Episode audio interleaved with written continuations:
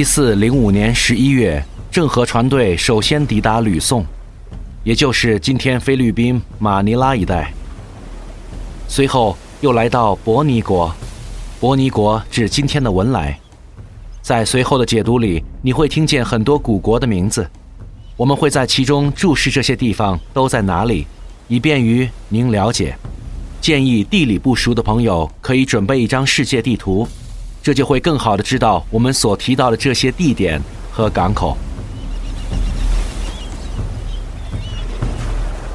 可想而知，当菲律宾和文莱的朋友们见到了这样的船队，一个从海上飘来的诺坎普球场，一定是目瞪口呆、终身难忘的。国王和一些岛屿的酋长。恭恭敬敬地接受了明成祖的册封，郑和也说明其来访原因，愿与这些小国外交，让其来大明朝贡。次，鲁哀岛酋长九凤盘龙朝服一袭，亲命玉玺一方，并赠送大明国大统历一套，以示天干地支、春秋四季、日月节气。皆为千古不易之道也。一个问题抛在面前：为什么当时如此浩大的明朝军队不直接把这些小国吞并了呢？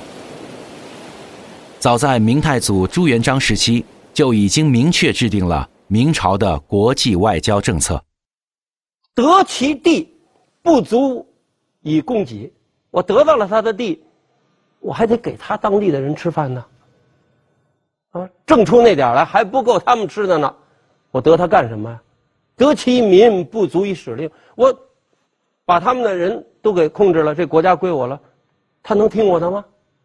我就让他干什么就干什么，他不是我们自己国家的人呢。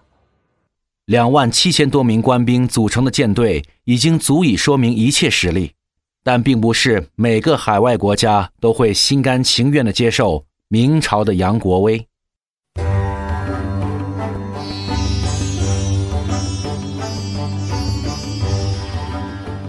船队出海第一次的挑战就来自爪哇。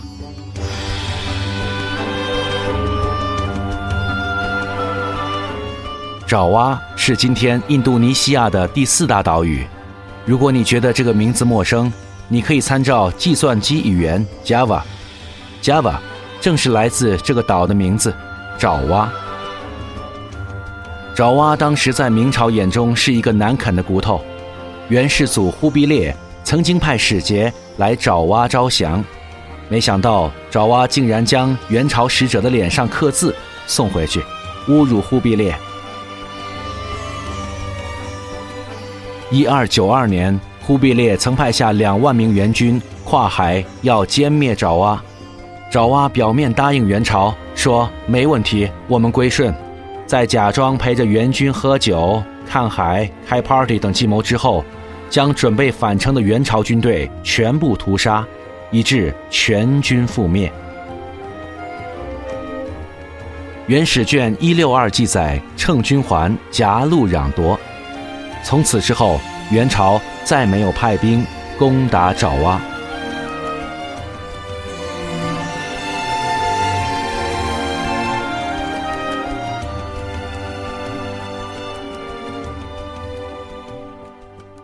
一四零六年六月十三日，郑和的船队在爪哇登陆。虽然此时的爪哇已经东西分裂，但依然本性难移。郑和船队准备上岸做贸易，爪哇西王的士兵砍杀明军一百七十多人。爪哇西王得知后表示这是意外。郑和随即声明了我国强烈的不满和严正的抗议。如果爪哇不交付六万两黄金作为赔偿金，明朝将继元朝之后再一次攻打爪哇。这一次可别再想用海岛游来骗我。最终，爪哇同意接纳赔偿金，分期付款，反正能拖就拖，他们不敢惹怒郑和船队。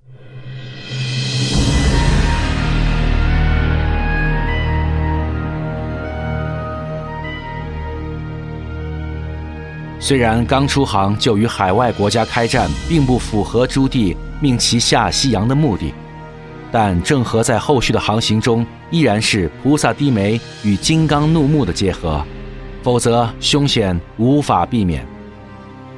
郑和第一次下西洋有一个重要的目的，剿灭海盗。这位海盗的名字叫做陈祖义，来自大明，华人。我们日本确有不少海盗，但是南洋最大的海盗不在日本，而在大明，他叫陈祖义。陆地是朱棣的，大海是祖义的，历史上真有其人。明朝的华人海盗组织是什么来头？是如何形成的呢？这要源于朱元璋实行海禁。唐宋元，中国海商积累了大量的财富。海禁表面上是为了避免海患倭寇入侵，其实也出于政治目的，要打击南方地主势力。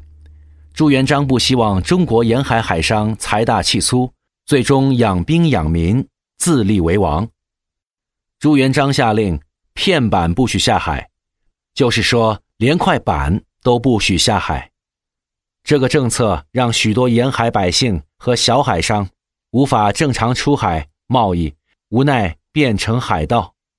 这和加勒比海盗的出道心态是一样的，在岸上坐以待毙，还不如去海里抢吃的。所以，我们不要单纯的认为一海禁就是闭关锁国，皇帝多么多么愚昧无知，不知道地球有多么大。其实，每个政策的出台都有其背后的统治目的。详情可阅读南开大学历史学院郑克胜《从郑和下西洋看明初海外贸易政策的转变》一文，文章会以客观的角度来分析明初海禁政策的缘由。鱼死网破，杀！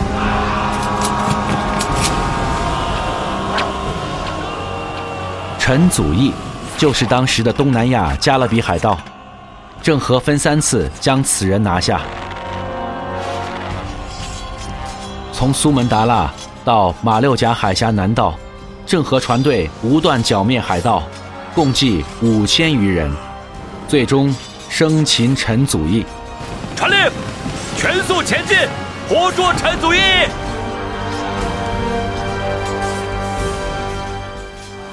马六甲海峡无论在今天还是当时，都是东南亚最重要的航道。如果无法将海盗剿灭，那小国的船队就算想给明朝朝贡，也无法正常通行，贸易体系和外交体系都会受到很大影响。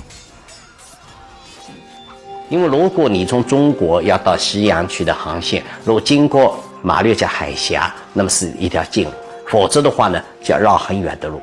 马六甲海峡本身并不是很宽，那么控制这一点的话呢，无论从哪个方面都是非常有利的。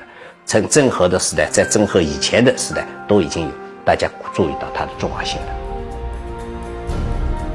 正因如此，如果想让下西洋的目的真正达到，必须要将海盗势力铲除，而且万一建文帝朱允文真逃在了海外和海盗结盟，会成为朱棣的海患。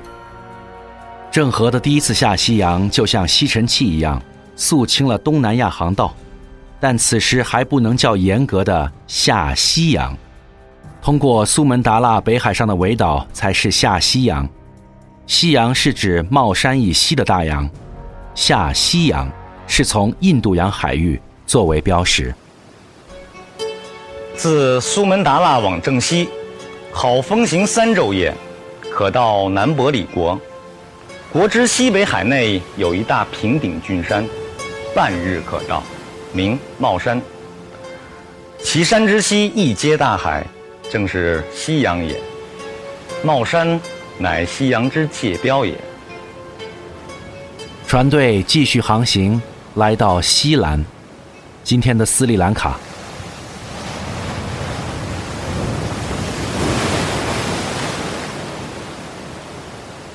西兰是传说中佛祖释迦牟尼涅槃的地方，布满了佛祖的圣迹。虽然郑和是回民，但他对佛教表示出极高的崇敬。他多次到寺庙供奉香火，为下西洋的船队祈福。位于印度洋的西兰是重要的中转站，郑和船队将丝绸、瓷器、铜钱、樟脑等物品交换西兰的宝石等。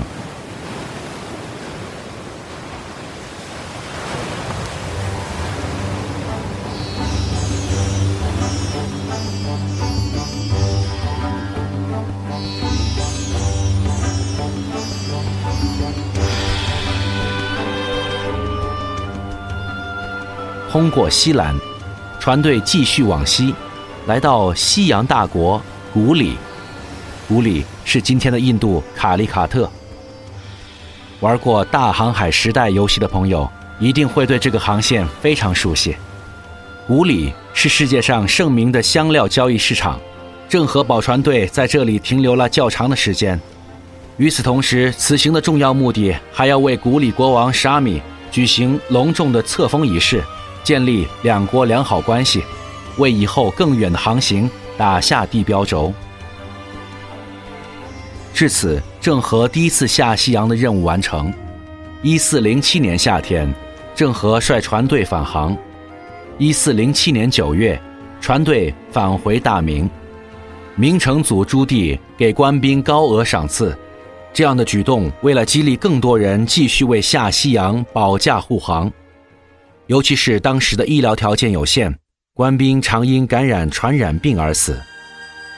郑和船队里边有一种叫做医官，医生的医，医官医士，这些医官呢是明太医院里边出来的，所以有这些医官呢，他能够保证健康，保证饮水。郑和都都讲了，有些地方哪个地方有好的水，他都要把它记录在案，下一次到那个地方去取水，要取好的水。所以这些地方呢，都是保证那个船员，呃，呃一个，所以有医官呢，又保证了那个平均一百五十个人就要有一个一个医生了。一四零七年冬天，郑和再次从太仓刘家港出发，到了爪哇。到了爪哇后，他第一时间催促爪哇缴纳赔偿金，爪哇不得不在当年十二月向明朝上交一万两黄金。朱棣得知后，决定宽恕，减免了剩余五万两黄金。爪哇也此后频繁地向中国朝贡。第二次下西洋中有一段佳话：一四零八年八月十二日，伯尼国国王麻纳惹加纳带领一百五十余人访问中国，这也是明朝第一位来到中国访问的海外国家首领。朱棣对他的来访非常重视。麻纳惹加纳敬仰华夏文化，他对朱棣说：“您册封我为国王以后，我伯尼国风调雨顺，别的国家再不敢轻易冒犯我国的疆土了。这都是您赐予我们的恩惠。我们远在海外，唯恐您不能感受到我们的诚意，所以不远万里前来觐见。”朱棣非常满意。以对待亲王的礼仪来接待波尼国王。一四零八年十一月，由于旅途劳顿，波尼国王麻纳惹加纳病死在南京。明成祖朱棣下令罢朝三天，按照麻纳惹加纳的遗愿，将他葬在中国。直到今天，你依然能在南京安德门外找到古伯尼国国王墓，矗立在那里的守墓雕塑。保存完好。要说这个翁钟呢，它的最大的特点，应该说就是它的面部，它的鼻梁，它的这个面部整个还有嘴唇整个向外突出，突出呢就完全一个外国人的形象，还有这个领结都能表现出这个特点。他呢应该说非常忠于职守，你看他前面两个手扶着这一把长剑，嗯，这个非常忠于职守，守在墓前。第二次下西洋，郑和船队途经暹罗，也就是泰国，再次造访了西兰与古里，对当地的佛寺进行布施，巩固海外港口航线据点，造访印度一带周边小国。